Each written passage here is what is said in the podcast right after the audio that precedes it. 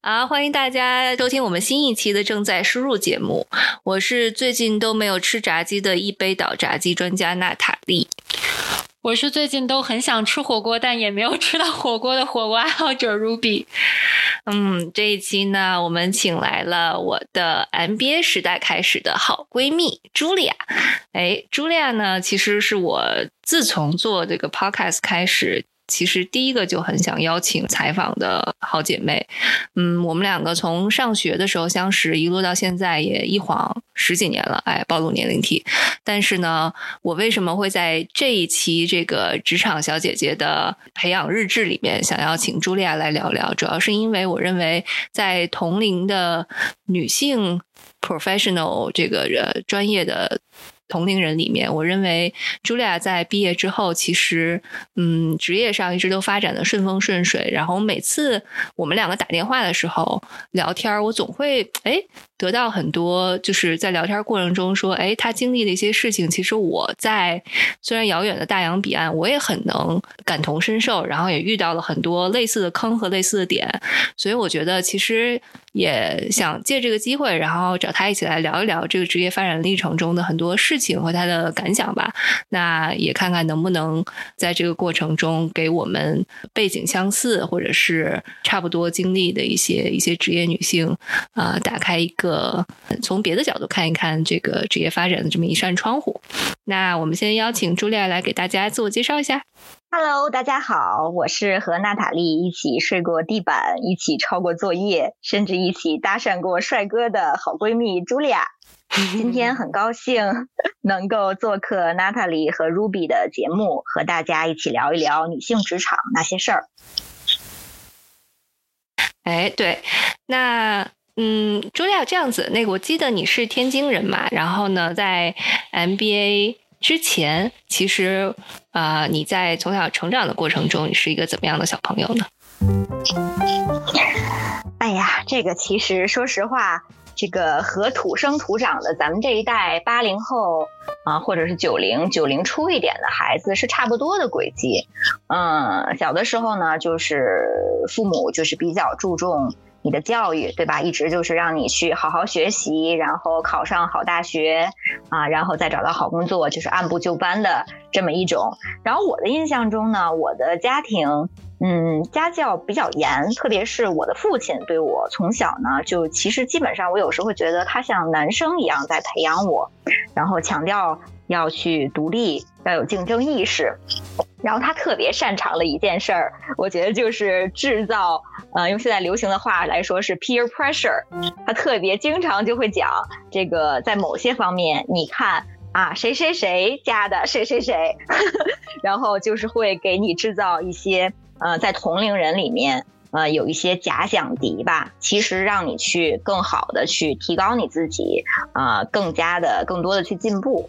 这个我觉得，嗯，是我印象中比较深的。所以我小的时候其实蛮怕我爸爸的，经常就是考试要是考不好，或者是 怎么怎么样，对吧？就是回来可能就会。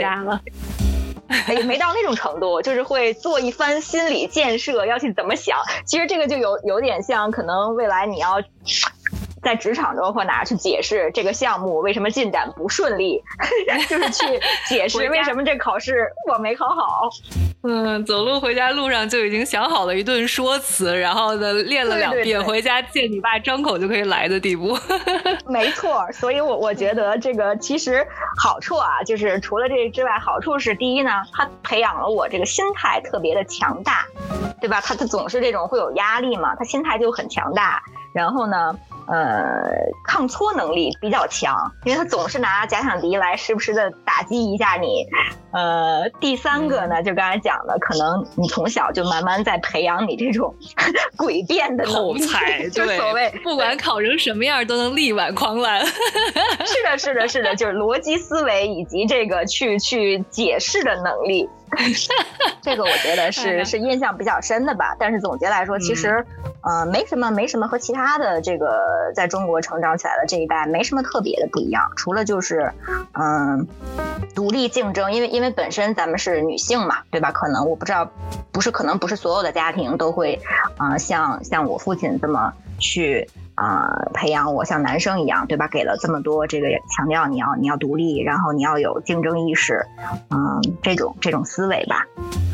真的是，而且我特别同意你，我真的觉得就是咱们这代中国小孩的父母，对于记别人家孩子的全姓和全名都无比的有记忆力，你知道吗？我爹也是，就是小学时候我们班的学习好的那几个男生女生的名字，我觉得他真的是能记十好几年、二十年，一直到我大学毕业工作了好久好久，他还经常会问我，哎，那个谁谁谁最近在干嘛呀？在做什么工作呀？哪个城市呀？结婚了没呀？就觉得。哇，你爹，你爹感觉比我爹还要厉害，连后续这是一终生假想。我跟你讲，终身叫什么？一一一次一次那个记忆，终身 follow up，你知道吗？你就跟你爹说谁谁谁是谁啊？我不记得有这个人。对你发明的这个人吧，我并没有和他做过同学。对，嗯，哎，那说到咱俩上 MBA 的时候啊，我记得你看 MBA。呃，因为这个特殊的这个 program，我觉得大家进去之后都是 一顿打了鸡血一样的心态，对吧？大家都是哎摩拳擦掌，说我要恨不得进去第一天就我要开始 network 呀，找工作呀。有很多同学是要想进投行的，有很多同学想进咨询，然后呢，还有不同不呃，就是各种不同职业道路都汇总到一起的人来，然后想要再往下一步发展。那那个时候，你你念 MBA 的时候，你觉得自己大概是一个怎么样的心态？然后，嗯，你又是毕业之后怎么找到了后来的第一份工作？然后当时是怎么考虑的呢？嗯，这个其实我今天也来揭秘一下，我之前可能没有跟很多的朋友同学说过，嗯，因为咱俩室友，你可能有感触。我其实去上 MBA 的时候，我的心态相对比较平和，嗯，当然到那儿也有感受到所谓的这种，对吧？大家都是挺打鸡血的，挺这个，挺竞争，其实也蛮激烈的，对吧？大家都在找工作啊，找实习。那我这个去的这种心态呢，主要是因为在之前读完毕业之前。我的身体呢有一些小的呃不适，我其实是做了一个小手术，恢复之后才去美国读了 MBA。然后呢，这段经历其实让我在二十多岁的时候有过一个挺深的思考，就是觉得啊，无论做什么，你的身体健康是你的底层基建，就是一定要把身体去保养好，然后不要让自己。呃，有过大的精神压力，因为精神压力可能也会造成你身体的这种不舒服。精神压力以及要这个身体还是比较强壮，所以这个呢是我读 MBA 之前给我一个非常好的一个心理上面的准备吧。所以当我去读 MBA 的时候。我首先是没有觉没有把所谓的这个压力内化，对吧？而是把它做成一个激励自己的，呃，一个一个一个一个点。然后第二个的话，正是因为我觉得可能我有这种相对比较 lay back 的心态，那我再去无论是学习还是后来的找实习、找工作的时候，嗯，是相对比较轻松的。也去找，但是并没有像我当时观察到有些同学就很拼吧，就是当时我看哇，真的好拼，可能每天 学习到两点，然后一定就是要去对吧，读拿到全科都拿到 A，一定要去找到什么什么工作。我当时的心态，我印象特别深的就是我没有什么一定，就是我觉得哎来这儿是一个很好的体验，能够结识到。呃，全世界各地的，对吧？精英，咱们学校也非常好。全世界各地的精英，不同的经历，这个这个经历本身对我来说就是打开我的眼界。我每天都在吸收这样的东西，就很开心了。没有这种一定的心态，那反过来说，就因为没有这种一定要怎么怎么样的心态，那让我其实就有一个嗯更加 open 的这个思维，那就能够其实是变相来看，有更多的机会其实是给到你的。这个就回答你刚才第二个问题，我怎么后来就是对找到了当时这这条嗯职业的道路？当时其实就很很很很 open，就是没有说一定要做什么样的一个一个呃领域，或者是一定要去什么什么样的公司，嗯。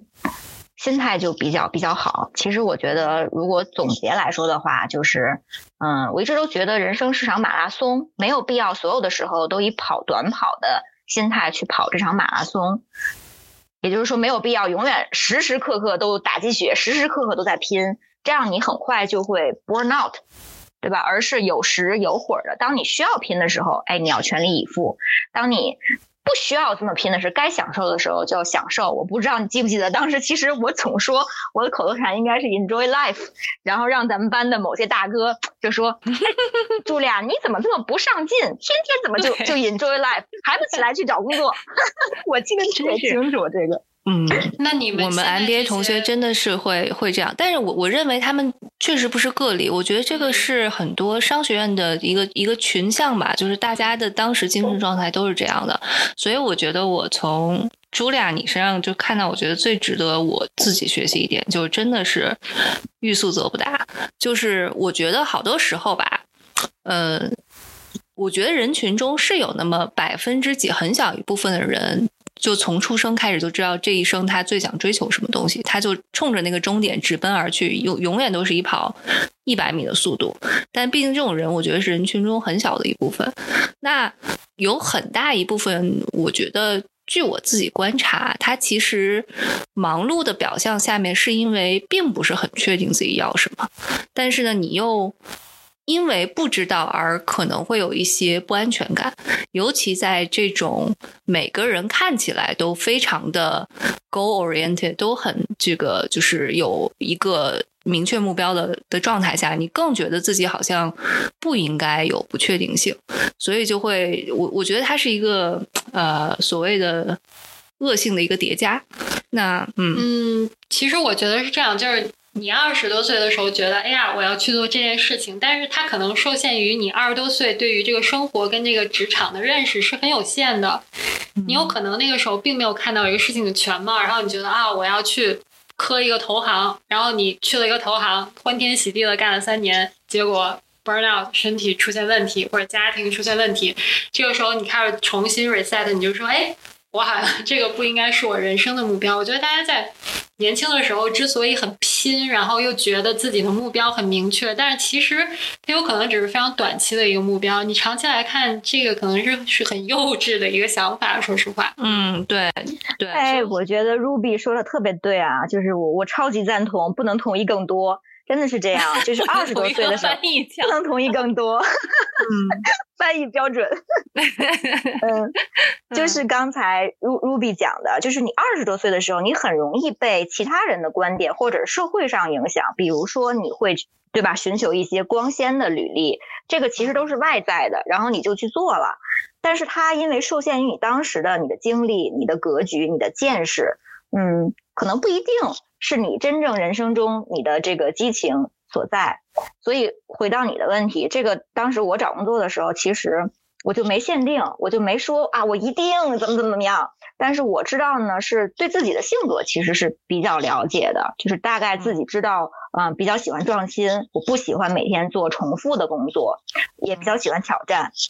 所以当时我我找工作的时候，其实，呃，就是看有机会能够让我去。嗯，比如说咨询性质的，去解决各种各样实际的商业问题，然后而且呢是不同领域的，不是说啊我我就一定要去做财务，我去一定要做运营，相反是有机会让你去到各个不同的这个这个领域去轮岗。所以当时我应该没挑具体的某家公司，但是我挑的就是这种能够给我去体验不同可能性的，从而在这个过程中找到自己的 fit，这个是我当时的一个标准，我记得。那就像刚才 Ruby 说的，那通过这样你二十多岁去试，其实你能知道，你能知道，你试完一段之后，马上就能知道我自己不喜欢什么，你就去排除了很多选项，或者是我不适合干什么，就会排除一些选项，那留下了你在不停的这个 short list，对吧？不停的留，不停的去在这个过程中去校正你自己的一个 fit，那就到我现在，其实我就。很坚定，也比较知道自己擅长什么，然后自己的这个呃心之所向，自己的激情所在了。这个我觉得是当时啊，我觉得我应该是做的还比较，我觉得是一个挺好的一个一个一个选择吧，没有限定。我就记得当时咱们有的同学说啊，我就要做财务，因为财务在美国缺这样的人才，好找工作。我当时虽然我我当时也很有道理，我觉得这是一个很理智的选择。我觉得，对但我真的很讨厌财务。别这样，打击面有点广，打击面有点广。来没有对错吧？我觉得更多的是你找到自己的 feet。但是我当时其实听到这种话的时候，如果他不喜欢这个，他就是为了找工作，嗯我其实当时我是有不同的，嗯，对吧？不同的 opinion 的。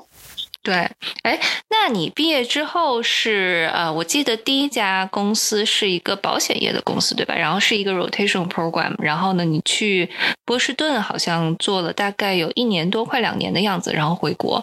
这段经历对在你的整个职业中你是怎么去看待它的？然后它对你后来回国之后选择的方向有什么样的影响呢？嗯嗯、呃这段经历也其实是，嗯，在我来看是一个非常黄金的经历。嗯，刚才你说到了，我第一份工作呢，其实就是在我刚才前面讲那个大的，嗯，希望找到这种 rotational 对吧，consulting driven 的这个呃 project 或者 program 的下面，就是有一个 fit，就找到了我第一家这个公司。当时其实我没有说一定要去保险行业，对吧？要去这这家公司。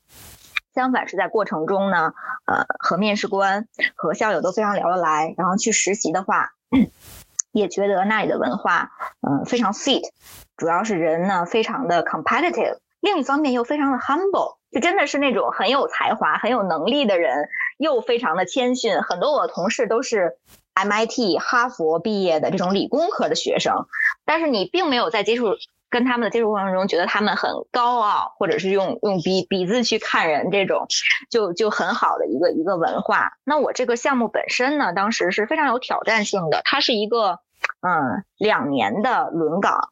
那因为是 MBA，它会从北美啊、顶级的 MBA 的毕业生里面会招大概一年可能四五十个人左右。两年的这个轮岗中呢，基本上你是需要去四个不同的这个呃国家不同的领域去领导四个不同的这个 assignments，然后每一个这个你的这个这个 assignment 这个这个轮岗结束之后呢，都要有一个呃评估。那评估呢，either 你就对吧合格，你就继续去做下一个轮岗。呃，另外呢，你就是你不合格，那你就可能中途你就会被淘汰了。这是一个非常竞争非常激烈的一个一个一个项目。然后，因为你进去之后呢，就是要做 leader，你不是去 follow 的。他给你的这些这些项目都是说白了就疑难杂症，可能他常规的员工没有时间去，没有时间以及没有这个能力去挖这么深。那其实就非常有挑战性，每半年就是一个挑战。就是，所以你这两年都是在挑战中过程中的，而且我刚才讲了，因为是轮岗，它不一定是在美国本土。那我像我做这个四个轮岗，有有两个是在美国啊，一个是在爱尔兰，一个是在中国，所以它基本上你除了要这个解决商业上的问题之外，也要解决这种不同国家的文化的这种背景环境都不一样。所以呢，难是难，但是因为我刚才讲了嘛，我的性格就是很喜欢挑战，喜欢做不同的东西。那对于我来说，这两年真的就是一个大开眼界吧，接触到了各个国家的人，甚至不同的这个这个这个大陆，嗯、非常不一样。哎，然后你有什么在这两年中你印象特别深刻？比如说你这四个 case 里面有哪一个让你觉得哎呀特别难忘的一个一个例子？尤其是像你说的，你在不同的国家、不同地域，然后身边的同事的文化背景又不一样，对吧？你在这些冲突中学到了一些什么样的东西呢？嗯嗯，要是说难忘啊，是第一个，因为第一个呢，我就应该是分到了这四个项目里面，就是技术含量最高的一个项目，是在 product，就当时保险里面的 product，嗯，做一个非常 specific 的，我记得当时是给这个美国的呃房屋房屋险，就是财险里面怎么去看给这个房屋这个顶子，给这个房屋定价，屋顶定价。就很细，而且它是一个非常专业、专业含量非常高的。那我作为 MBA 这个背景，其实是有点通才，对吧？我当时第一个项目的同事呢，都是学精算统计的这种博士，很多都是 MIT、哈佛毕业的。所以当时我一进去，我就觉得这个这个，就怕自己这个智商不够。这第一个项目，而且又是刚刚对吧？进到这个项目里面，你肯定还是想做好。我觉得这个从就是从项目本身的这个难度，我觉得是四个里面，嗯，最大的。但是好处呢，是我当时遇到了一个特别好的老板，我第一天就跟他说了，我也非常的就是开诚布公吧，嗯，我这老板叫 Jeff，我就跟他说，Jeff，look。你看我跟你你团队的这些这些就小伙伴们背景都不太一样，对吧？我是商科，我更多的是一种 soft，对吧？一些一些通通通性的。那你团队的都是这种学精算统计的，很很很专才类的。但是呢，我不一样的，在这个项目中是我有 leadership，对吧？我是我是这方面可能是我的强项。当然，我也会就是希望各位能够不吝赐教吧。我可能也会问一些非常基础、非常 junior 的问题，毕竟我不是这个这个领域的。所以我觉得，我就开始的时候就跟我老板建立了非常好的一个嗯一种 dynamic。他就很从第一天他就知道了，对吧？我不是这个背景的。他后来就很耐心的就给我 one on one，是保险行业的也好，或者是定价的，嗯也好。所以我觉得这一点，嗯，给其他的小伙伴们也是一个很好的 take away。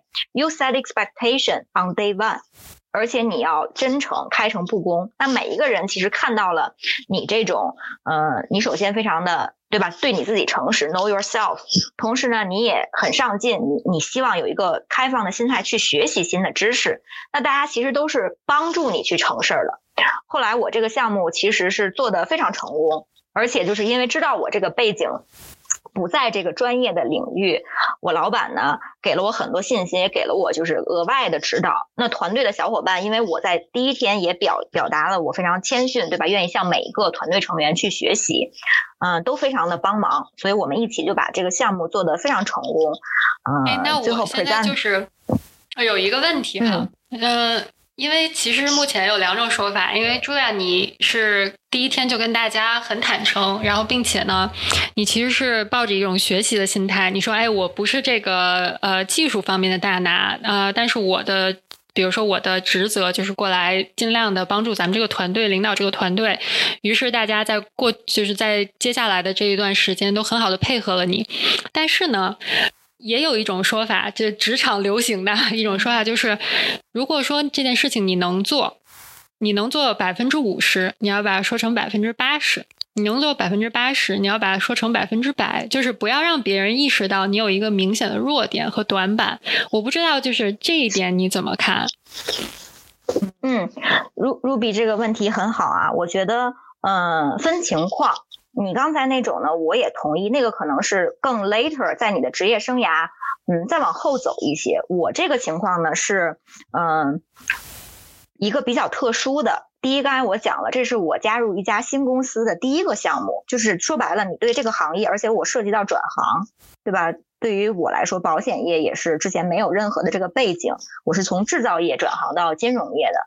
呃，首先行业的情况你不熟，然后专业的情况你也不熟，对吧？如果比如说咱们是讲一些通识的，就是关于 marketing，对吧？营销啊或者运营，你会有一些之前的经验。但是像刚才我讲的这个产品设计、产品定价，这是一个非常 specific、非常专实的。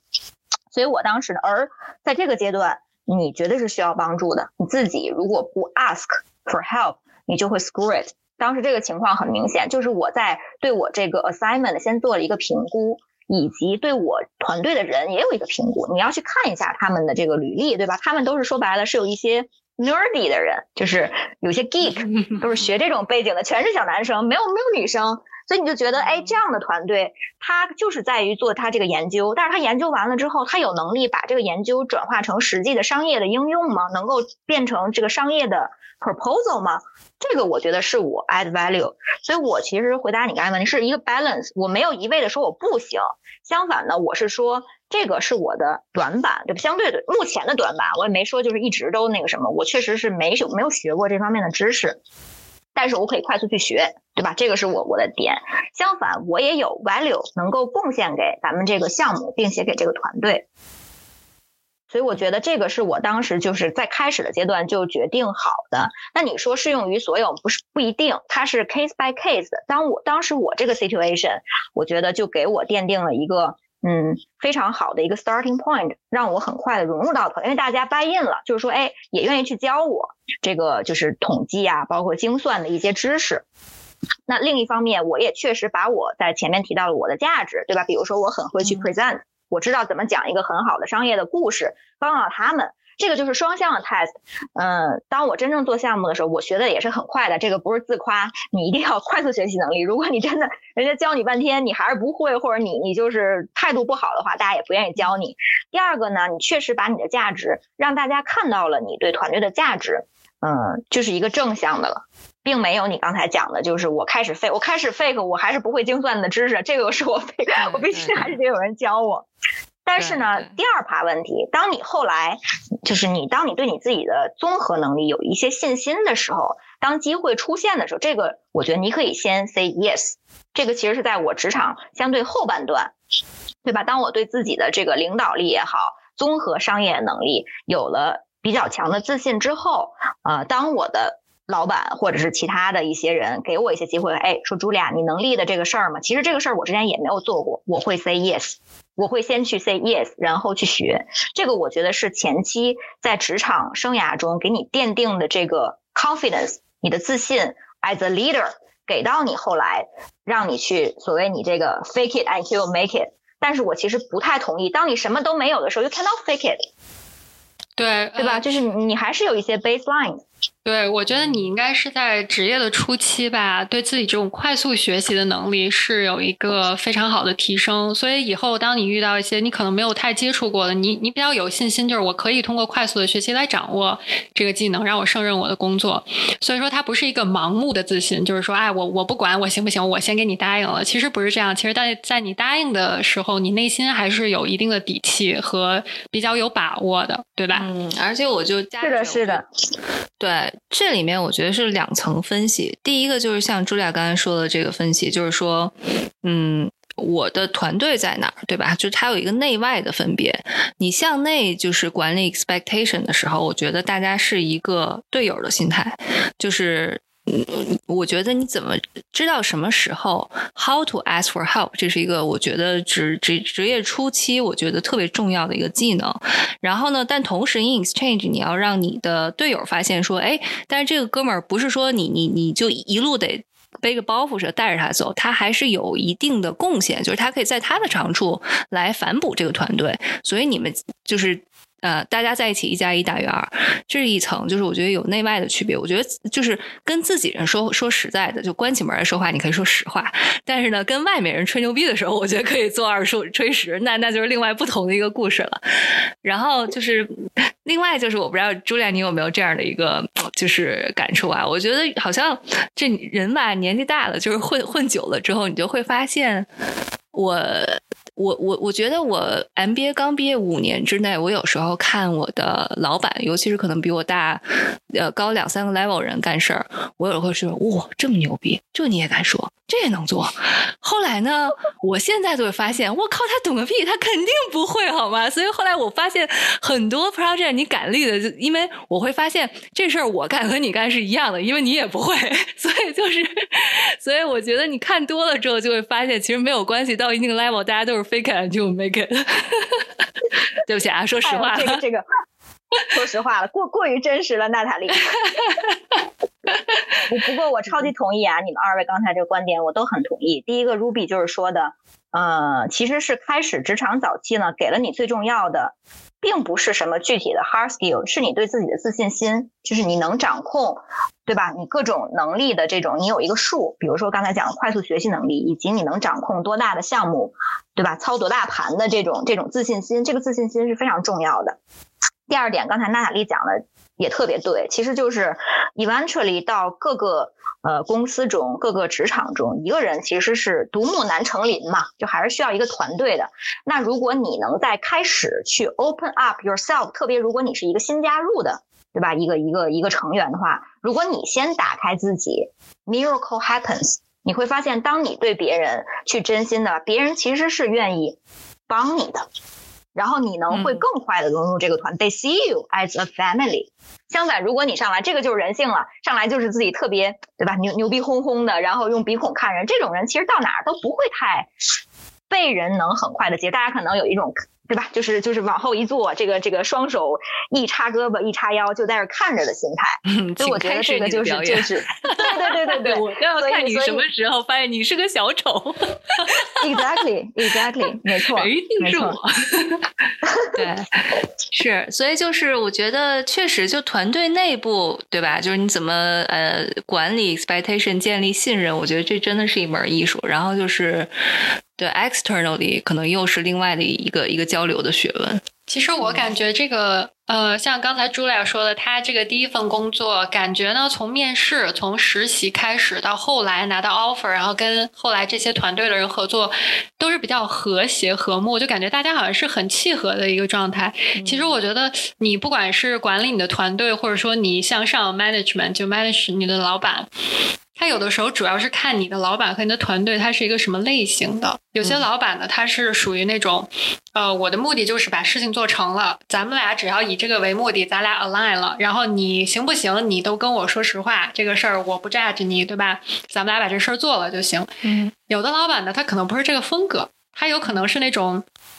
啊，我需要这个事情以一种非常理想的状态被完成。如果你在这个过程中让我感受到你这个不不那个 competent，我可能会对我可能会对你，对我可能会对你这个整个的过程啊，包括乃至你的结果都有一定的疑义。所以我感觉呢，嗯，第一方面就是你确实要自己拥有很多呃很强的能力，可以让你胜任你的工作。然后或者说你确实要跟你的团队更坦诚、更开诚布公的去去沟通。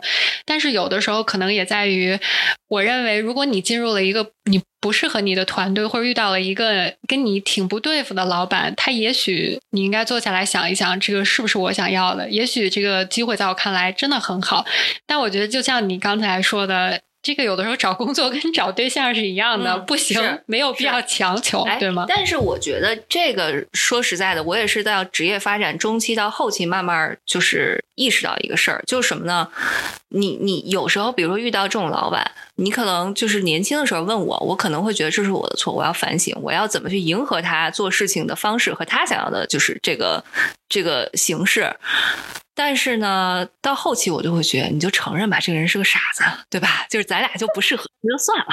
就是我，我后来发会发会发现，就是说，其实呃，遇到你觉得不对或者不 make sense 的事情，尤其我觉得职场女性，你就是得站起来硬面刚，呃，就是就正面刚他，要不然他就会觉得你是个软柿子。就反正我怎么着提无理要求，你都能做得到。但是我就觉得有时候真的是保护自己，就是怎么着能 say no，其实也是一个呃。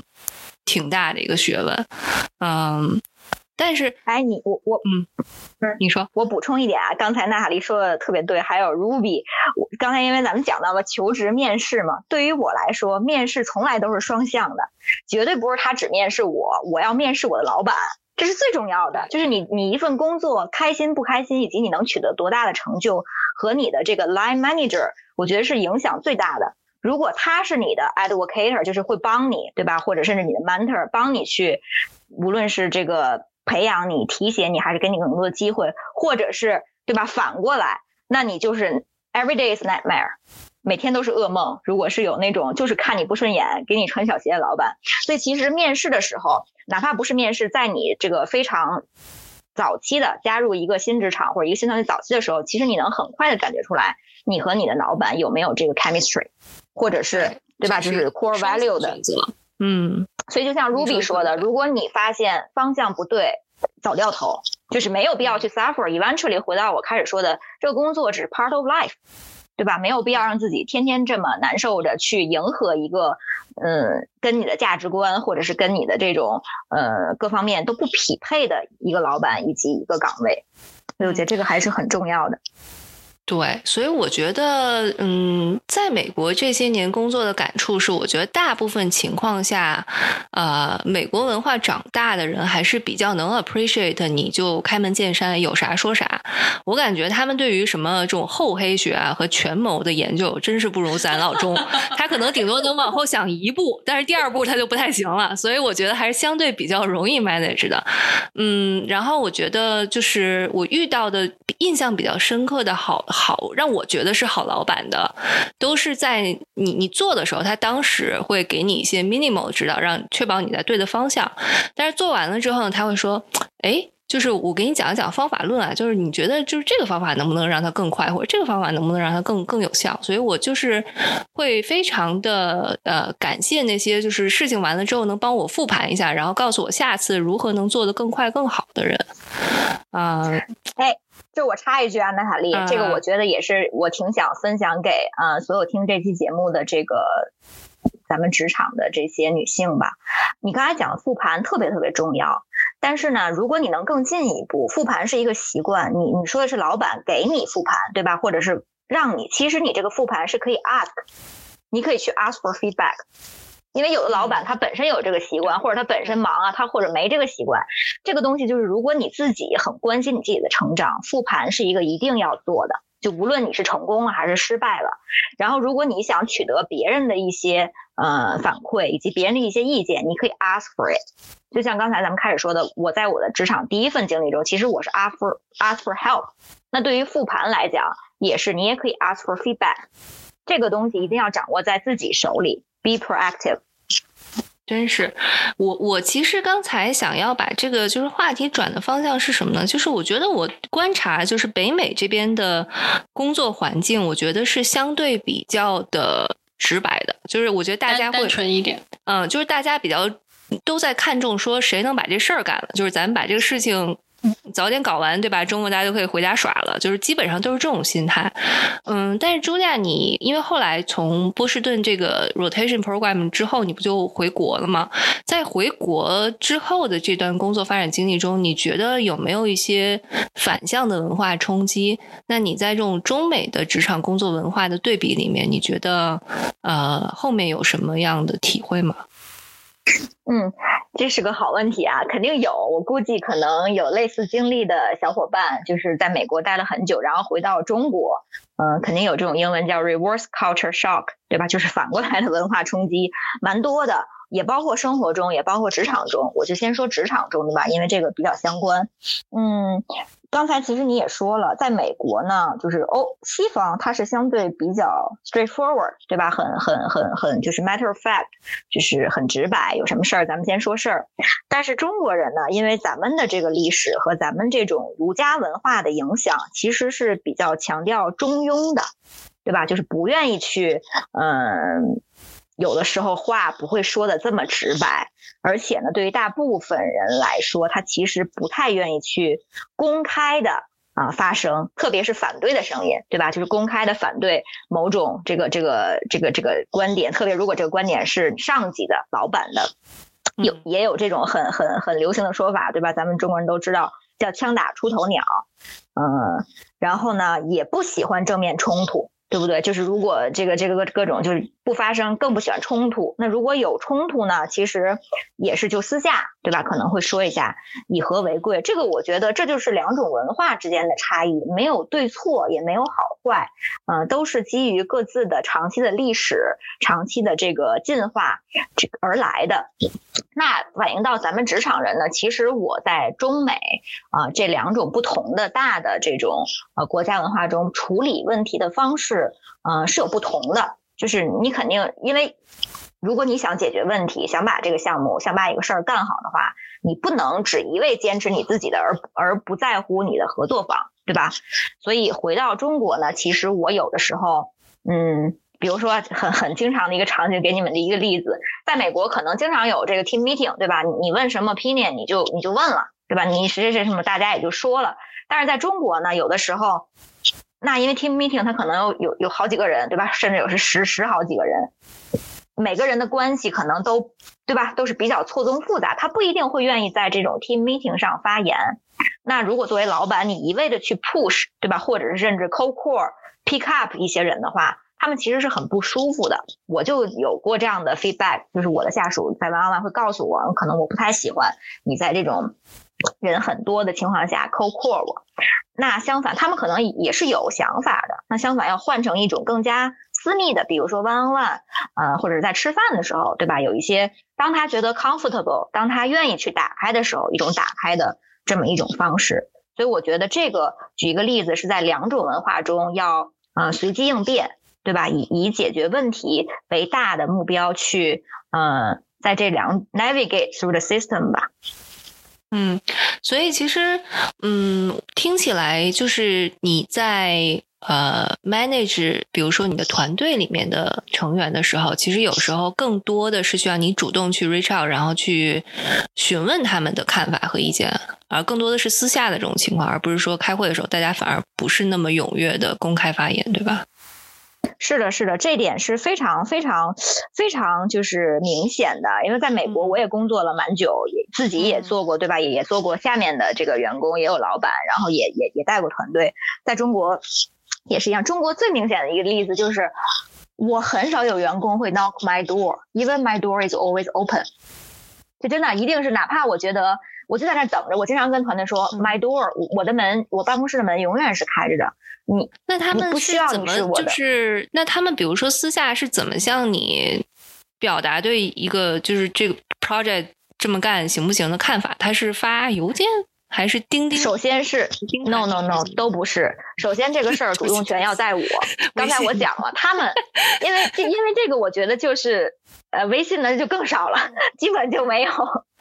他们因为刚才讲了，中国人骨子里可能就是，我不知道是怕呀，还是那种就就是老板嘛，老板就是权威，他一般呢不会来给你提一个，就是怎么讲特别颠覆性的反对意见，这个就需要你作为老板，你的情商要很高，你的观察能力要很强，就你在提某些方，你要观察的不是大家嘴上就说什么，而是他们的面部表情。他们的 body language，他们的一些对吧？就做是怎么做的，以及你要读懂，其实是能读懂一些他们的想法的。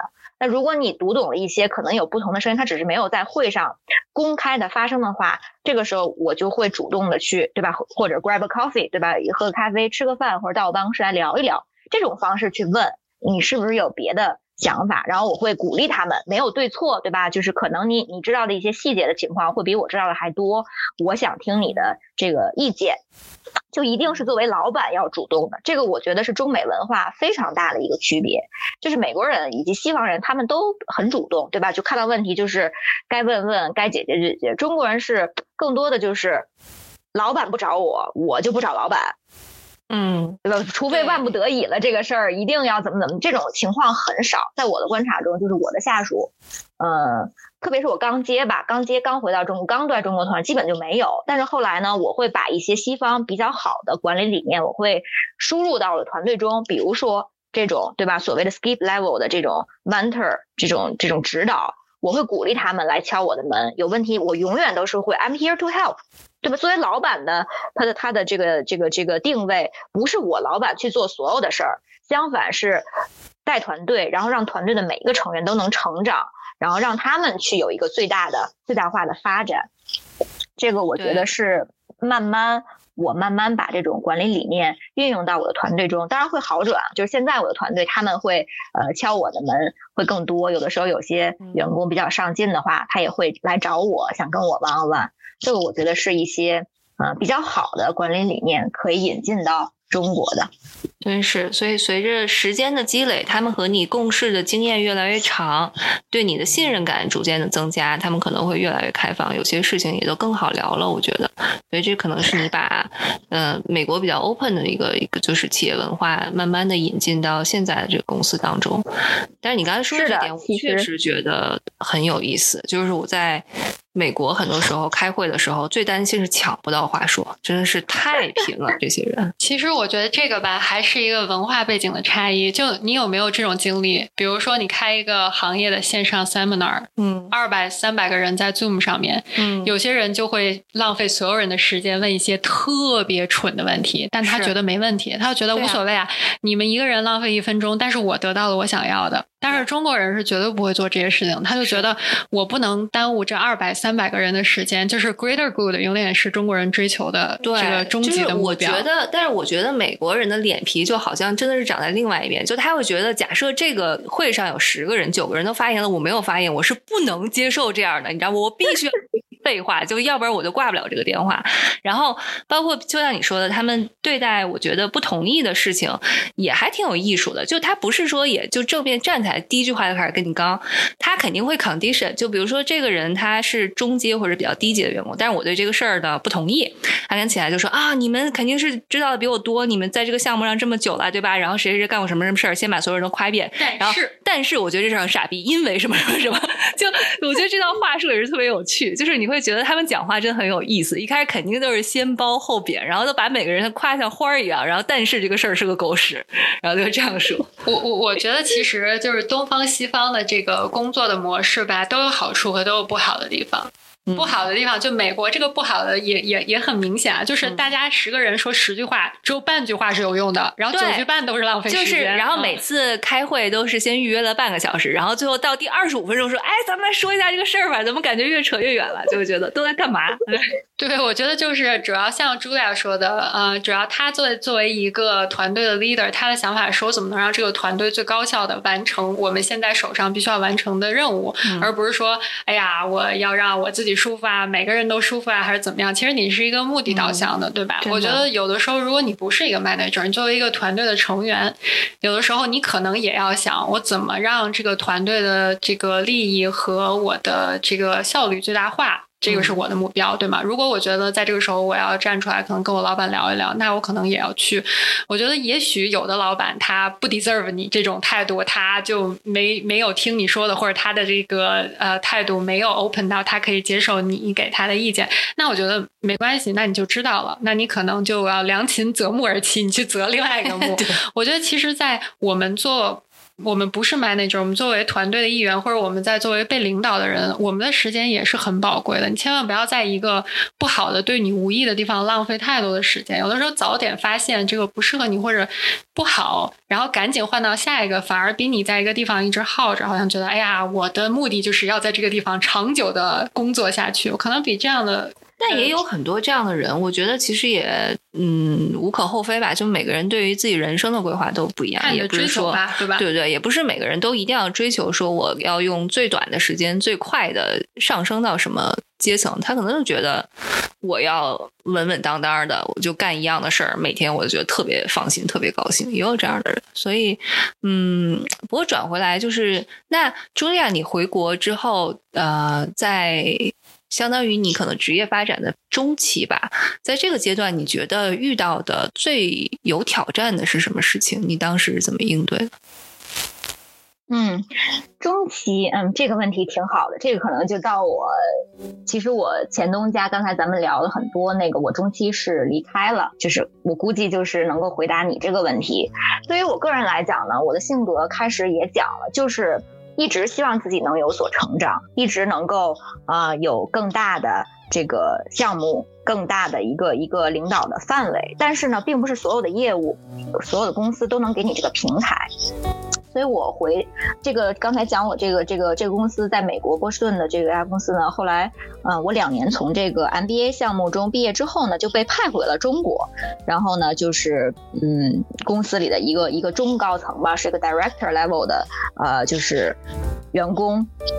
在中国做了两年多之后呢，其实也是有一个瓶颈，主要是是这个在中国的外资保险呢，它其实是，嗯，从这个规模来说，它一直都做的做不大，不容易做大，然后呢，竞争也比较激烈，这个利润呢也比较薄，所以那个时候呢，我就觉得，哎，自己的这个职业发展就会有一些，就觉得没有成长空间不是很大。自己的价值虽然能贡献一些，但是受限于这个业务本身和公司当时发展的阶段呢，就是有点疲了。我很很直接的，就是每天去工作，可能嗯就没有这么大的这个 learning，也没有这么大的成长，也没有这么大的这个对，没有什么新鲜感了，就回到了我当时呃一开始咱们聊的，就是觉得哎嗯突然间发现我又在做一些重复性的，也没有什么意义的。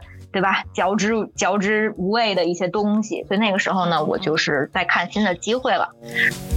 所以我觉得到终端，可能所有的这个女性或者是职场人都会有这个呃瓶颈，就是瓶颈吧，就职场中一些瓶颈。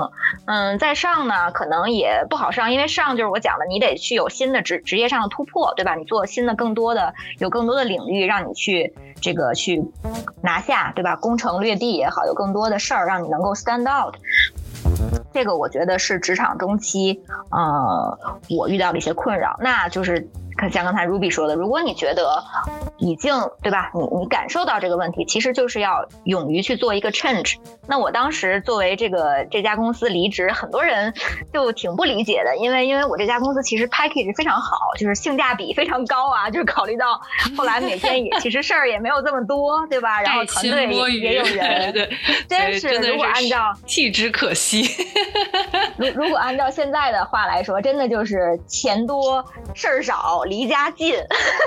对，那你真的是做了一个大家都不太能理解的选择，我觉得是啊。所以当时这个，但是我自己知道，就是家人其实当时也不是很理解，身边比较。Close friends，而且我我还是裸辞呢，我中间这个 gap 过一年，我就是觉得，我觉得有 burn out，然后每天就像讲的，你每天去上班，对吧？还是要去上班的，但是很多事儿呢，你自己改变不了，比如说公司的一些战略方面的决策性的。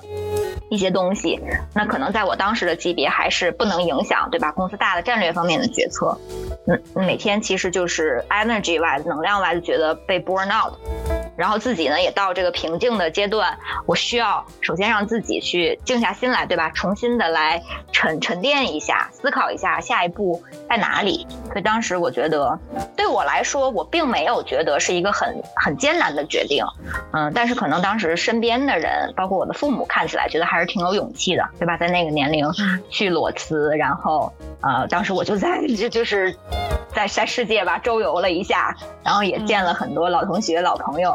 但是好处就是，你经过这一年的休息之后，其实整个人是 recharge，你的能量也好，你想的更清楚了。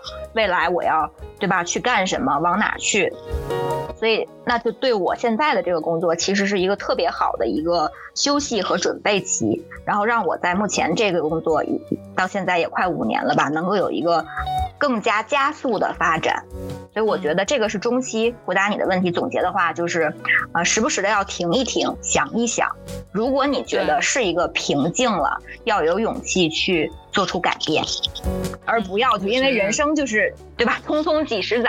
你真正能够去打江山的这个年富力强的时候也没这么长，就一定不要说混着。哪怕以我的例子，刚才咱们开玩笑也说了，就是那种人人羡艳的人多事儿少，嗯，对吧？就就是离家近，我都能够有勇气去放弃。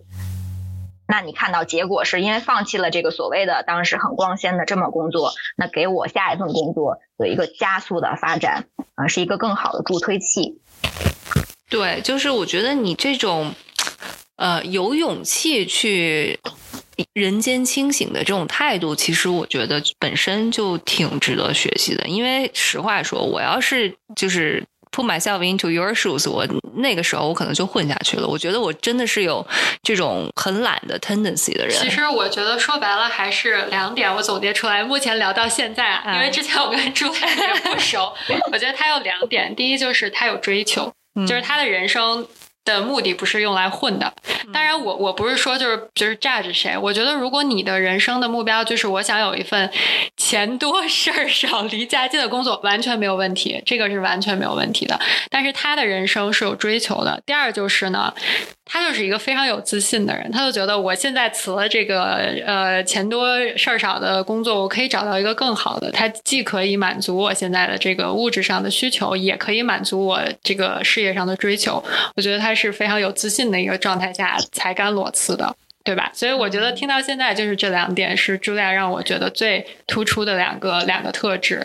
嗯，哎呀，感感谢 Ruby 啊，我我我跟 Ruby 其实才第一次。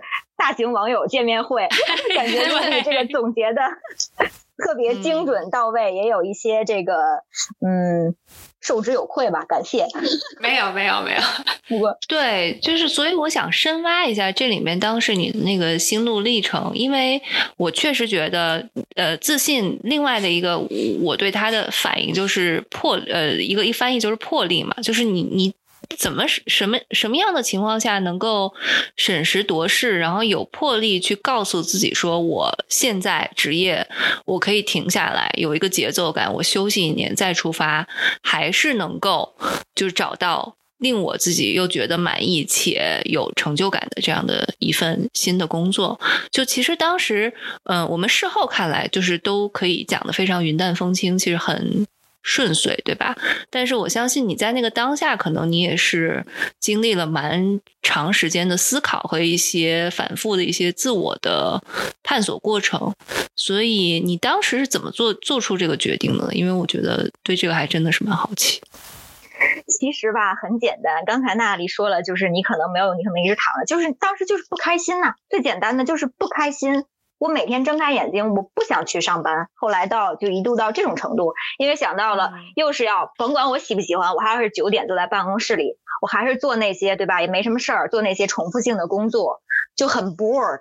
那已经你不停的积累这种到这个阶段的话，你就很不开心。然后你又会想，我的人生还很长，对吧？那我以以后未来的三十年的职场都要这样吗？其实我觉得这个决定对我来说，嗯，是不难做的，就很 easy，是所有的 signal universe，对吧？你自己就是各种会给你这种 signal，你一定是知道的。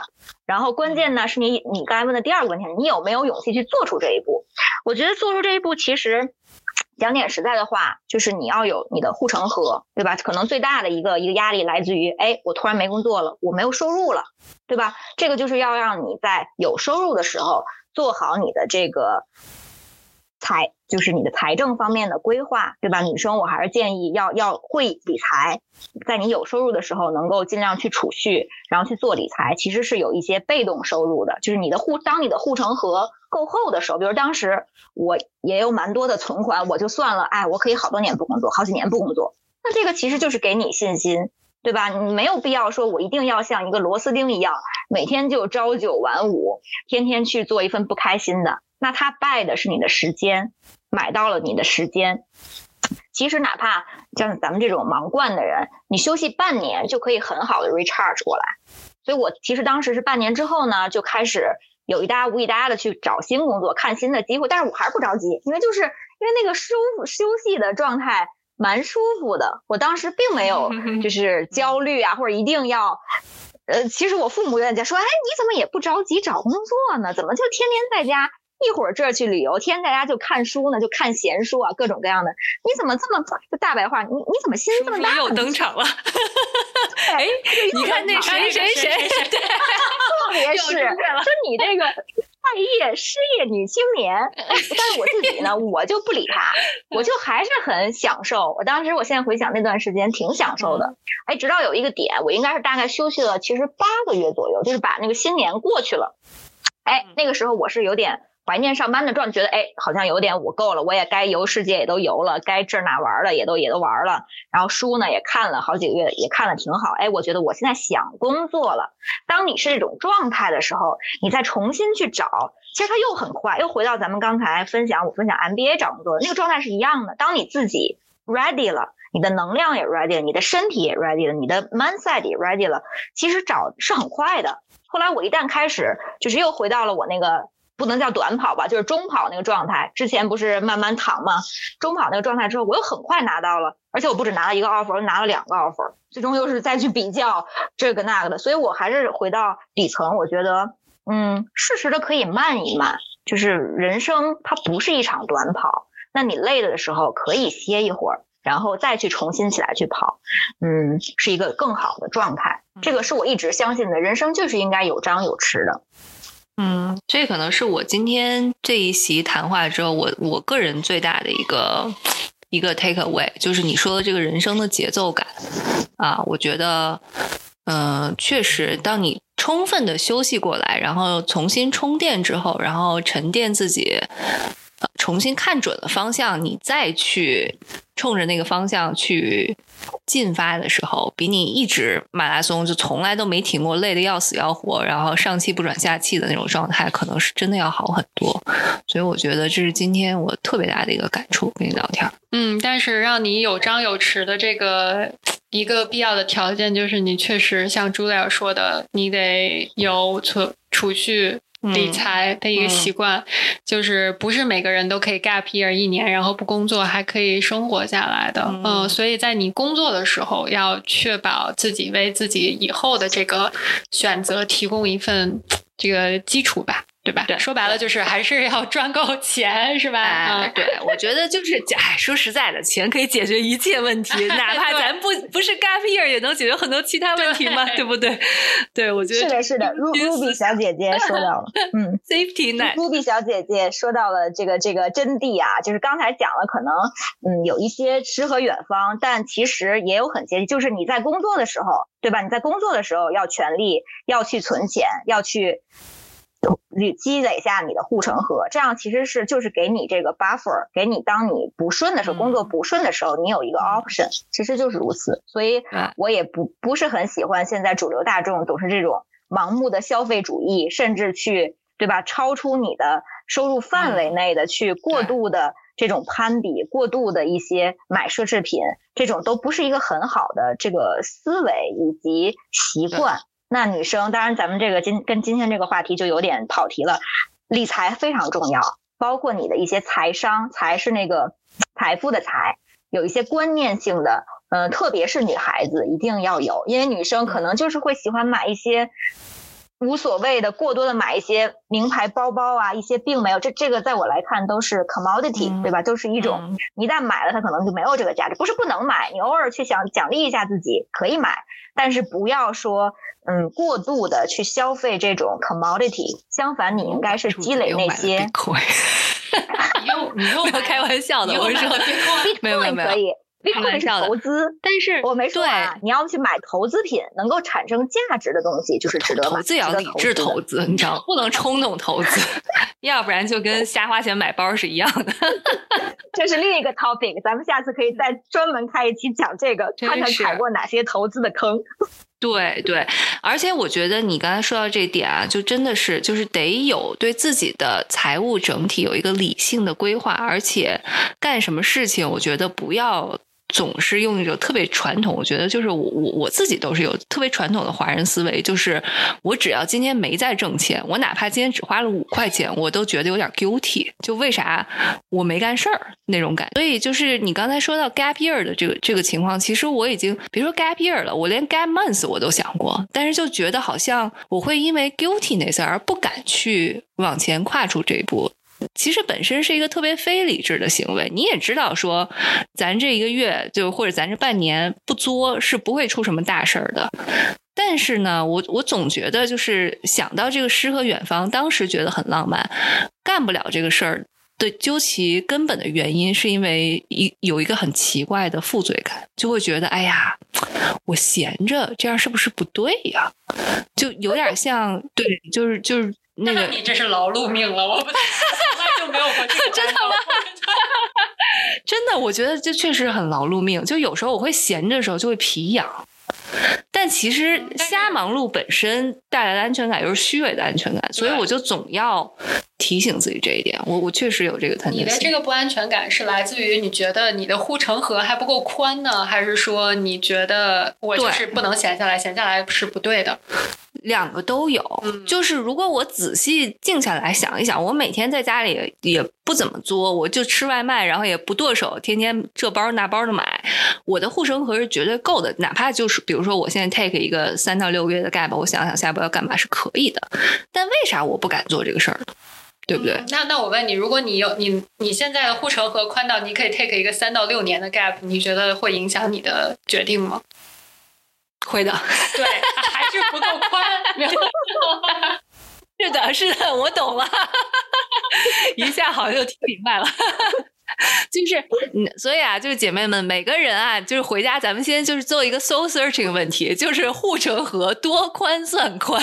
每个人的丈量的尺度好像有点不一样。对，我就最宽到一个你自己能舒服的心态吧。而且我觉得，呃，就是中国人或者东方的思维呢，就是我的财。源于我省下来的钱，嗯，或者是我攒下来的钱，嗯，但其实呢，你的财富是来自于你赚到的钱，是的，就是你多赚钱比省多省钱要有用的多，嗯，是呀，对，所以呢，其实我感觉，呃，我遇到的很多人，特别是年纪可能稍微比我大一点，他们的想法就是我要存钱、存钱、存钱。他他们到现在可能存了，我就假设哈，就是他们的账户里可能有五十万美元，嗯，但是这五十万他存银行里，你明白我的意思吗？啊啊啊！所以说我感觉应该是你存下来的钱呢，你要想办法让它去生钱，然后你的护城河就会宽的非常的快。啊，嗯哎，这个我觉得真的，咱们可以再录一期。我觉得这个 Squarely 是一个 CFA 课程，来，我们来讨论一下。就是，我我我真是觉得 跟 Ruby 小姐姐有一种，我真是觉得跟 Ruby 小姐姐有一种这个相见恨晚的感觉呀、真的是。我我我我再 echo 一下啊，就是特别特别对。我这个观念可能在我早期的时候，比如说十几二十岁也是有，就是就是要攒。当然这是咱们父母那那代给咱们的。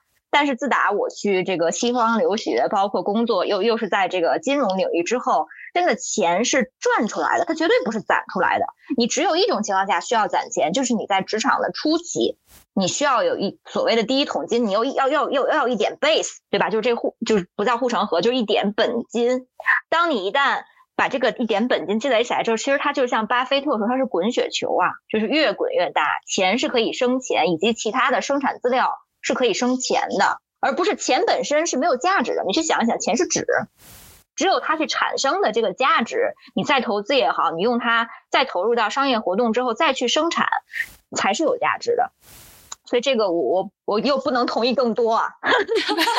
这个翻译腔我也太爱了，不能同意更多。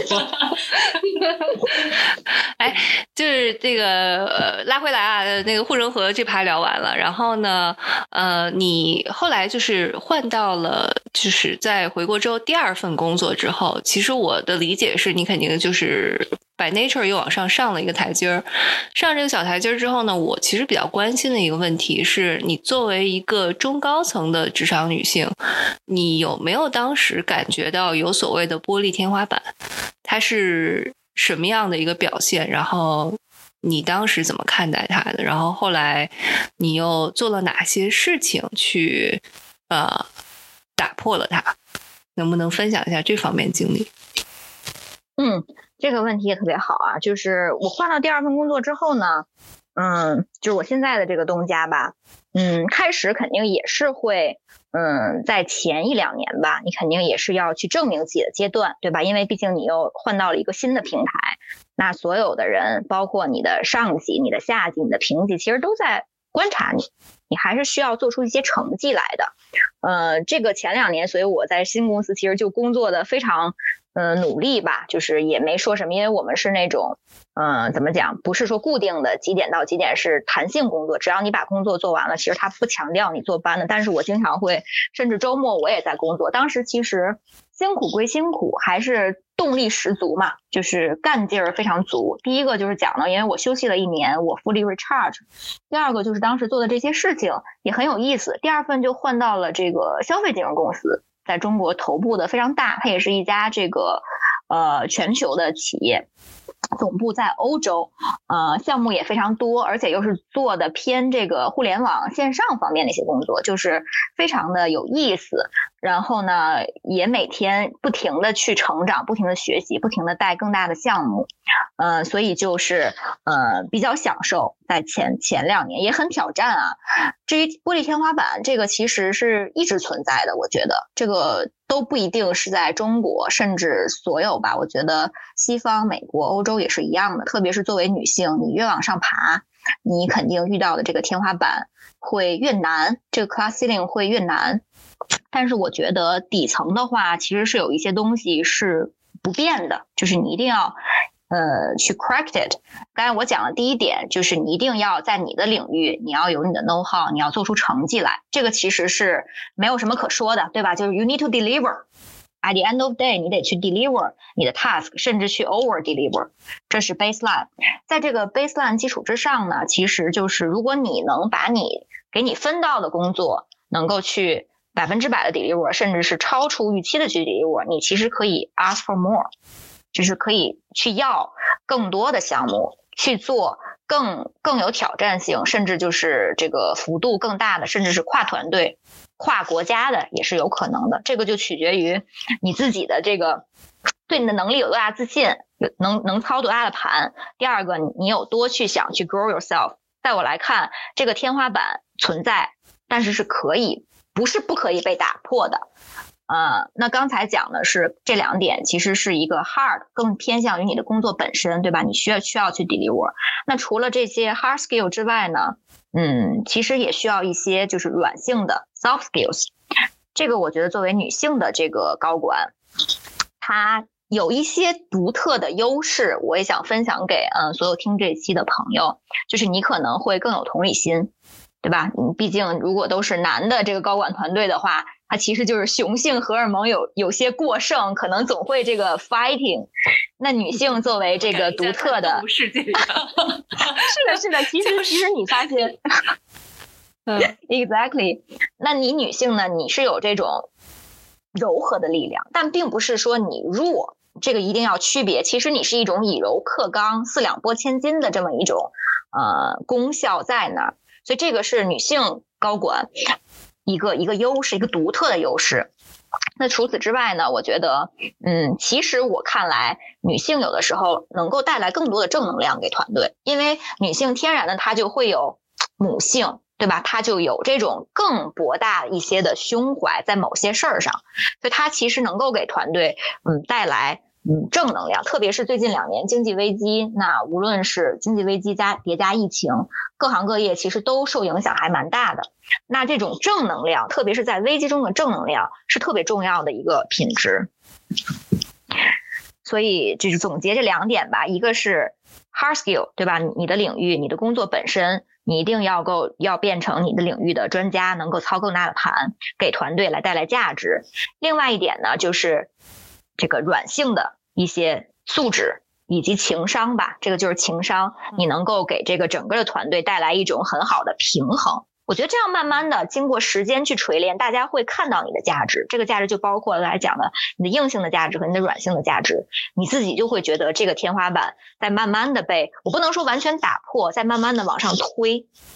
那最终，其实我觉得，嗯，咱们也不要总说打破天花板啊，这个是我个人的一个见解。因为我觉得现在社会中呢，无论是东方还是就是西方，总在有时会故意强调两性对立，就是这个东西非黑即白，对吧？要不就是我我男的 dominate，我这个女性我就要打破你们的这个 dominance。相反，在我来看，其实我觉得两性是可以 live in harmony，对吧？就是我们其实是互相需要的。无论是在生活中还是在职场中，那它其实是一个 balance。我刚才讲到了，就是一个 balance。如果能够和谐的去共处的话，其实从团队的这个呃 effectiveness，对吧？它的有效性来说，其实是一个最大化。这个是我个人见解，就是一起把这个天花板不能叫不不是不一定打破，对吧？不适合男性的这个高管或者领导人去对立，是和他们一起去共建一个。啊，更好的职场也好，更好的世界也好，这个是我个人的一个观点。嗯，我觉得你的这个论调是非常符合现实状况，而且我觉得又特别能跟就是就广大的女同胞一起共勉的，因为我觉得确实是啊。所谓的就是说打破，可能我觉得很多时候只是一个理想中的状态。就是哪怕我们随着能够走到高层去的，就是职业女性越来越多，我们一起往把它往上推一推，其实本身就是一个巨大的社会进步了。然后我其实比较想听你聊一聊的，就是在这个过程中，嗯，你有没有比如说能分享的一两个具体的例子？就比如说有没有在呃你和其他的就是男性的。Senior level 在同呃同时共事，或者尤其是比如有时候会解决一些冲突的过程当中，你是怎么看到自己的这个呃相对比较能四两拨千斤的这种就是情商，在解决这些啊呃冲突的情形的时候，能起到一些比较比较正面的作用的？能不能举几个例子？可以，可以。这个，这个，我有两个例子吧。这个可能是在我两个不同的这个职位的阶段。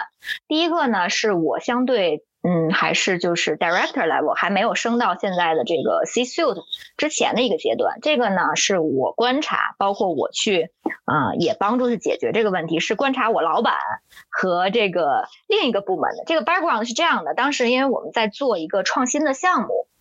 那像所有创新项目一样嘛，那其实反对声音就很多。然后这个项目呢，又不是只是我们这个部门能够完成的，是一定需要一些合作部门一起去 buy in 才能落地的。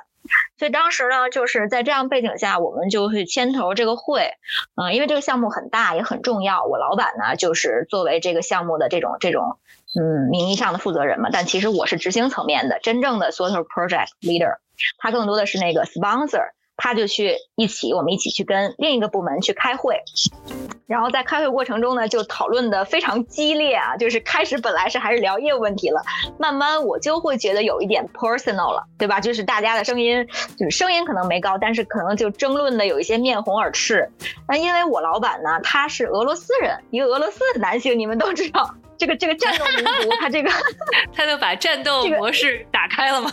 对，然后他就他就完全就一直在哦哦哦，然后我一看呢，这个场面，对吧？我就没太，因为你不能都跟别的部门，对方呢是咱们中国的一个一个女性，当然她也是一个之前在海外留学，其实也是有些 aggressive 吧，就不是那种就像欺负了他，也就两个人一直在 argue，一直在争论，然后我一看，开始我当然会就是。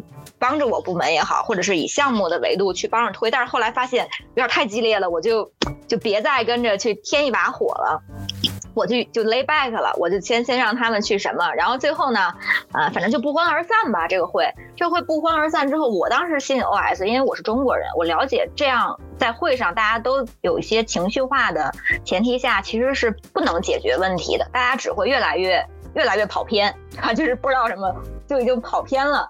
嗯，我就没说话。我当时心里想是等这个稍微等这个过去之后，咱再看，对吧？或者是我私下可以找别的部的对方部门的，没有必要在这个当口就一定争出个谁对谁错来。但是呢，这个事儿戏剧的是，这个会不就开完了吗？当时我记得是下午六点开完之后呢，大家可能就回去处理工作啊什么的。然后就到晚上，我可能那天也有点事儿，晚上我就没太看我的邮箱。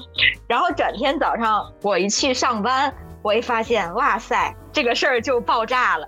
就是那天晚上，当时吵架的这两方，因为是不同部门的嘛，对吧？就是我的老板，这个俄罗斯的这个这个这个阿尔法男和这个之前在国外留学的另一个部门的这个女性，两个人邮件一直在 argue，吵到了半夜三点。而且都是越写越长，越写越长，对吧？各自的论点啊，什么什么的。我感觉你一觉睡醒 就错过了一部《水浒传》，感觉 就是感觉错过了一部《甄嬛传》，真是 太可怕了。嗯。但是这还没完，这还不是重结，因为一般如果你们俩在那吵，其实大部分其他被 CC 的都都是对吧？就看戏的。但是呢，我老板还艾特我，他写了 N 字长文之后，因为我不也是 当事人之一嘛，他最后就拼命艾特我，他就说他的意思就是说，哎，你得说话呀，你得帮我呀，你俩帮腔了，快点出来。他就说，Julia，your thoughts 就是这样。我当时心里就 OS 说，你看你俩已经都打成这样了，我。我要是再帮你说话，这事儿这个人家就肯定就愁了。就咱团队不能都给人家人家这个部门去愁了，对吧？不然以后就很难搞。而我又是中国人，我就没必要。我比较了解中国人的思维，还是先 build up relationship，对吧？然后呢，再去一点一点去 explain，去解释你的这个逻辑，你的你的原因。所以最后我虽然也回了吧，但是我我也没说就向他写千字文，因为你写千字文这个事儿本身其实就是有点有有有有这种怎么讲攻击性的，对吧？你你你有必要就是我后来把这个都抄进来，就是挺 dramatic，这个事儿当时给我印象挺深的，因为我之前在美国的职场嘛，我觉得大家嗯，就像你刚才说的，其实是有一些嗯 rule of thumb 的。对吧？就是比如说吵架什么的，不会就是白热化到这种程度，就还写千字文，两个人吵到三点。大不了就是说，哎，我家属是真没见过，没见过。但是我觉得美国人会就可能来往三封邮件之后，他就不行了，他就一定要打一个电话，当面就是跟你，对，就是吵个你死我活。他可能无法承受写邮件到凌晨三点这件事儿。是的，我就觉得，哎，你咱我就总说咱拉会说吧，对吧？可能你这邮件其实他可能就是说咱们开个会吧，然后我再拉十个人来干架。然后这个当时冲击很大。但最后呢，就是我觉得这个就是 learning，对于我 learning 就是说，在处理这种事儿上，真的，嗯，不要太 emotional。虽然可能你有道理，但是你这么来回 force 的话，其实不能解决问题。还是回到我，我开始那个论点，先停一停，对吧？然后呢，我之所以不参加战场，就是说，既然咱俩是搭班的，就一个唱白脸，一个唱红脸，没有必要都跟人家唱红脸。我就希望我能去作为那个，对吧？就是能够下来，因为我我们俩都是女性嘛，我跟那个那个部门的这个负责人，哎，我可以下来跟他解释一下，道个歉。比如说，哎，我们老板可能昨天火气大一点啊，但是咱这项目怎么怎么地，这样可能更能接受，而不是像我老板又把我拉进来，你得说话呀。我觉得这个可能就是也是有点民族特性吧，他那个俄罗斯那个战斗民族可能火气来了就是想跟你干仗。真是，我觉得刚灌了两杯伏特加，说朱莉，你得说话。对，我觉得所以你教会了他 white face and red face 这个道理，我觉得也已经是把我们博大精深的中华文化，就是那个呃传扬给他了，非常好，非常好。是的，是的，这是第一个例子。第二个例子呢，这是我我当我在在。就是没升到 CCU 的之前，是我观察的，也有一些自己的，这刚才你讲的复盘，对吧？什么是好的，什么是尽量规规避的？那我升到 CCU 了之后呢，还有这个例子，我其实挺想分享给大家的。我觉得可能很多女性，随着你慢慢升，你你随着往上走，你升的职位越来越高，你肯定会遇到，就是你会被嗯男性的高管有形或者无形的去轻视。这是肯定的，因为特别是对于我这种相对年轻，对吧？对于 C 岁来说，我是比较年轻的。我的 peers 大多都是五六十岁的男性，那你想想，他对一个三十多岁的一个年轻的女性能够升到 C 岁，他其实 whatever 吧，他肯定无论是这个点，从资历来说，从各方面，嗯，他还是不会。At least，当你刚加入这个 CC 的时候，会像其他的一些对吧五六十岁的这种男性一样去，嗯，这么重视你，对吧？嗯，对，因为我可能就是工作中这种人身攻击或者带着情绪的冲突的场面没有见过很多，所以我可能有的时候我会觉得，就就事论事，如果我觉得你对这个事情发表的。评论和看法都太歪的话，我可能就会一直这样刚下去，因为我会觉得当场解决了比事后就是写像你刚才说的那种写三十封邮件搞到凌晨三点要高效太多了。所以我可能有时候会坚持刚下去的点，就是在一定要把这个事儿咱掰现在掰扯明白了，就不要再留一个尾巴，然后大家分别都认为自己的版本是正确的，但其实并不是一个版本。嗯，但是你当时掰的话，对方可能根本就没听见你在说什么。就是在你说的过程中，他只看到你的嘴动，然后在想自己怎么反击你。就是大家都不是以一个讨论问题的态度去说这件事，包括他那个后事后的三十封邮件也是。你觉得他们两个有在看对方说什么？他们两个都在找对方哪儿说的不对，然后好 fight back。我觉得就是恶性确确实是，但是我我会觉得，你哪怕是这样，就是你当场发表观点，还是会比事后写邮件的效率要快一点。哪怕双方并没有当时讲到一个频道上，但是你会更快的。速度发现你的根本的分歧在哪，而不是花了三天慢慢的。你不如事后就直接等你俩都稍微冷静点，直接跟他当面谈一下。而且我觉得有的时候观众也很重要。当你的观众是一些，呃，可能就像刚才朱大说，呃。牵扯到了什么？哦，那是肯定。manager，那是说牵扯到了一些你认为让你有点丢面子的一个状态，那肯定大家就是属于硬刚到底。对对对。我觉得两个人如果能之后平静的下来就事论事的话，确实是比发三十封引战的邮件要好很多。对对，就看你当时是不是真的在讨论问题。如果是这种就是完全平白无故没来由的就开始人身攻击，那我觉得没有什么好争的。但有时候，比如说你在讨论一个事情，然后且现场。在场的那些人，他们的 input 是有价值的，那我觉得是有必要说下去的。如果这些人根本就是阿猫狗，其实就只是来就是 optional 来听一听的话，那我觉得就无所谓了。所以你可能还是要看说这个人他的 decision making power 有多少，你需不需要周围的这些人多大程度的 involve。我觉得这个其实就是一个艺术了，就是其实都是 case by case 的，嗯，取决于你你这个对方对吧？你你们你们是什么样的这个这个对吧？性格什么样的一种一种风格，然后取决于你们在说什么事儿，也取决于这个 audience 但是我觉得有几点万变不离其宗的呢，是嗯，在职场中像我讲的，有你自己的 rules，对吧？你不能突破这个边界，这个就叫边界。你突破边界，你就要 fight back，对吧？就是就是呃，或者叫 attack back。这个，但是你 attack back 不一定带情绪，这个就是我说的。你带情绪的话，人毕竟在情绪中，他有时候技术变形嘛，你明白吗？甚至有些你说话，包括你的论点，对，其实你你的论点，你的论点都没有这么的这个 solid。这个就是我为什么提到我刚才第一个例子。我其实当时第一个例子，我更多是一个观察者，对吧？我并没有觉得你在那个当时一定要揪出来谁对谁错，你更有 leadership。我作为一个 observer，我的表现。就是我，我把它叫做 grace and fire。就当你在火灾的情况下，你还能保持这种，这就叫一种高管力吧。就是叫，其实英文现在挺流行叫 exact presence。就是你不能就是就像打架一样，对吧？就是啊啊啊，就是那种揪起来了，这个你就没有高管力。相反，高管就是能在这种有有有火灾的情况下，还能保持这种沉着冷静。我觉得，当然这个就是拔高的要求，是我自己呃去观察，对吧？什么样的是你的 role model，什么样是不好的例子。去总结出来的，but eventually 其实是 case by case，就是你带那个那个场景，难的就是像刚才 Ruby 说的，你在火的时候，你能不能先控制住你自己？大部分人就是有一本书这几年不是很火吗？就是那个思考快与慢。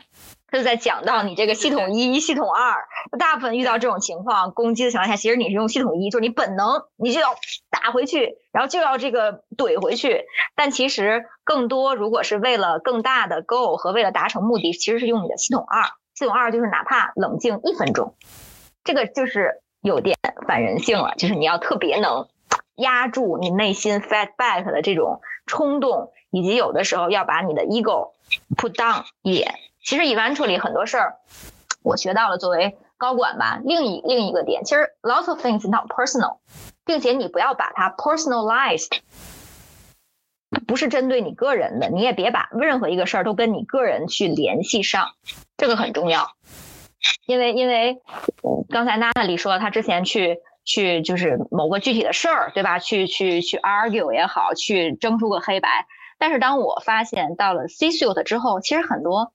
嗯，不是事儿，It's a lot about people and people's relationships and politics, as we call it，对吧？就是你怎么处理这种很错综复杂的人际关系、利益关系等等等等。真的是，嗯，而且。我觉得好多是是是好多时候是像你说的，就我觉得决策力更集中的人，你有的时候是把这个人理明白了，好多事儿也也就解开了。所以其实就像你说的，它并不是一个特别纯讲究逻辑和对错的事情。我觉得就是感情好了，啥都好解决了。确实像你说的这样，嗯，没错。哎，那。因为我知道，其实你平常会就是会读非常多的书。咱俩每次打电话的时候，你都会哎分享说，哎，我最近看了一个什么什么样的书，然后很有很有感悟，然后想推荐一下。那呃，借着咱们今天聊天的这个话题，因为我们主要是讲这个职场上的就是进阶和一些自我修养嘛。那你有没有像比如说我们的听众想要推荐的一些对你本身觉得很有帮助的一些书呢？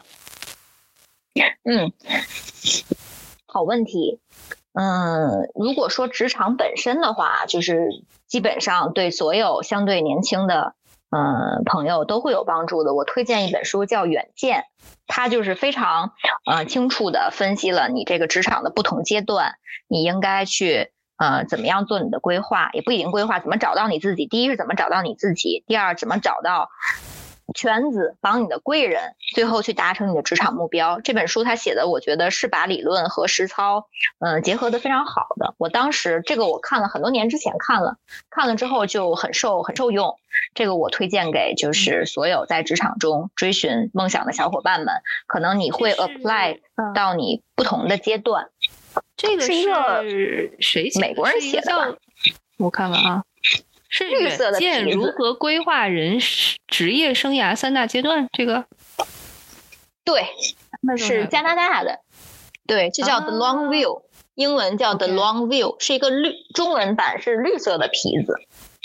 OK OK，我我好像看见了，是是是个绿色皮子 Long View，对。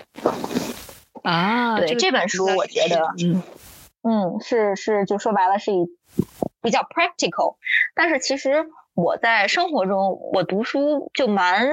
散的蛮杂的，就是我不不专业的也会读，但是我更多读的其实是通学。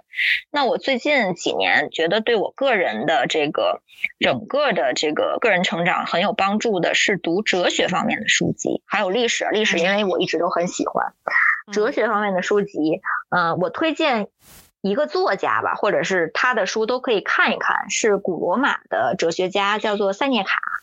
我之所以喜欢他呢，他还是一个人生经历非常丰富、非常就是起起伏伏的一个人吧。他就是大白翻译成大白话来讲，他曾经高到就是迷路的老师，就是那种师爷那种，对吧？皇帝的老师，然后应该是古罗马。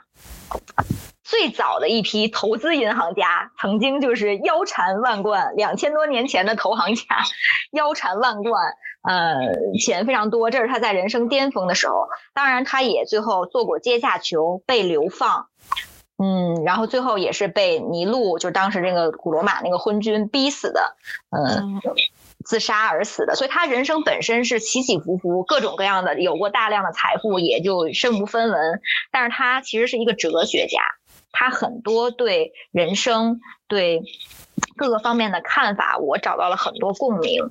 就是他并不是一味强调你要去，呃，就是什么都不干，对吧？就是不追求世俗的这些，你就是嗯躺平，或者就是追求一些精神的东西。相反，他是强调你要积极的去参加这种世俗的事物，对吧？去做建设，为社会做贡献。当然，你有钱的时候，钱是 come with it。你有钱的时候呢，你也不要过度的去追求钱本身，他来了也就来了，也没有必要说他来了我就硬不要或怎么样。就他这种，嗯，整个的这种哲学，他的理念和他的自己践行的一些原则，我觉得是我个人非常嗯感觉有共鸣的，并且呢，他这个老头特别的有意思，他的文笔非常的幽默。就如果你读了他的一些论文，他应该有这个，就幸福生活论幸福生活一些一些论文集，就非常的幽默，你就会会心一笑。哪怕是他在被流放的过程中，对吧？就就就很惨的情况下，就是你会觉得，哎，你好像找到了一个两千多年前的一个朋友。这个是我看他的很多名言的一些 quote，我现在就觉得很想笑。他是一个特别有 sarcasm 的幽默感的人。就比如他会说什么？是的，是的。啊，其实你完全不用担心，你们中的很多人一辈子都被都不会遇见你梦中的真爱，你们只会因为害怕孤独的死去而随便选择找一个人互相饲养。他 他这根本就是真相帝本人吧？就是告诉你一些。还有什么？一个人越卑微，他就会越固执的想要扮扮演这个高尚的角色，甚至有些人还因此成功了。是 的，是的，这是我我想说，他就是两千多年前的真相帝，然后又考虑到他自己本身就是起起伏伏嘛。真的，我每次看他的那个书，我都会笑出声来，就真的是特别会自嘲，有点像。王尔德有的时候那个那个毒舌劲儿，是吧？对，而且他你知道他的那个什么投什么投资挣了很多钱，竟然是因为在英格兰放高利贷。我跟你说，就是他就是金融创新者，他是最早的一批投行家。嗯，所以你看他挣了很多钱之后，他说了一句举世名言，到现在流传，就是机会只会眷顾给那些做好准备的人。原来这个事儿是放高利贷。放出来的，哎呀，太逗了！不行，我要我要多研究一下这个人。谢谢你的推荐，这真是一个奇人。他真的是就解压，因为我为就是写，就像你说的这点，他呢就是会说大实话，又特自嘲。然后你看了之后，就你现在你觉得多大一个事儿，甭管你是失业了、失恋了，或者是什么这那糟心事儿，你看到他的人生经历之后，你再看他写这东西，哎呀，你觉得哎都不叫事儿。嗯，这个太有意思了。好的，好的，谢谢朱莉亚为我们推推荐的这呃，也不是两本，是一一本书和一个哲学奇人，我们一定要就是认准这位导师，多读一读他写过的书。嗯，然后就是我觉得最后一个问题吧，那你当然了，因为我觉得在咱们这一期聊天之中，我发现了其实还有很多我们以后可以更发散的再细聊的话题，就比如说读书自修这件事情，对吧？我觉得我们可以，比如选一两本你喜欢的书，我们就是具体聊一聊。然后呢，包括你说就是咱们自我修养的部分，就是且抛开职业在一边，那你个人成长随着年龄的增长，就是有哪些新的一些。感想对吧？想要分享，这其实可以聊的一个方向。那不管怎么样，我觉得你呃，在现代这个阶段，对未来的自己有什么样的寄语或者是希望吗？能不能大概说一说？嗯，好的，没问题。我还是先回回一下你刚才说的那个自修的部分啊，因为我觉得这个还是挺重要的。因为我我的感受，其实嗯，我自己的观察以及跟有些年轻的朋友去聊天，我会发现。大多数年轻人其实挺迷茫的，就是也蛮焦虑的。在这种现代的社会的情况下，我想分享就是三点，我觉得对我自己在这这一路上自修的部分，我觉得非常有帮助的。可能有些我之前在回答你的问题的时候已经说过了，嗯，但是还是再重复一下，重要的事情说三遍。第一个呢，就是你想过好这一生，你一定要了解你自己。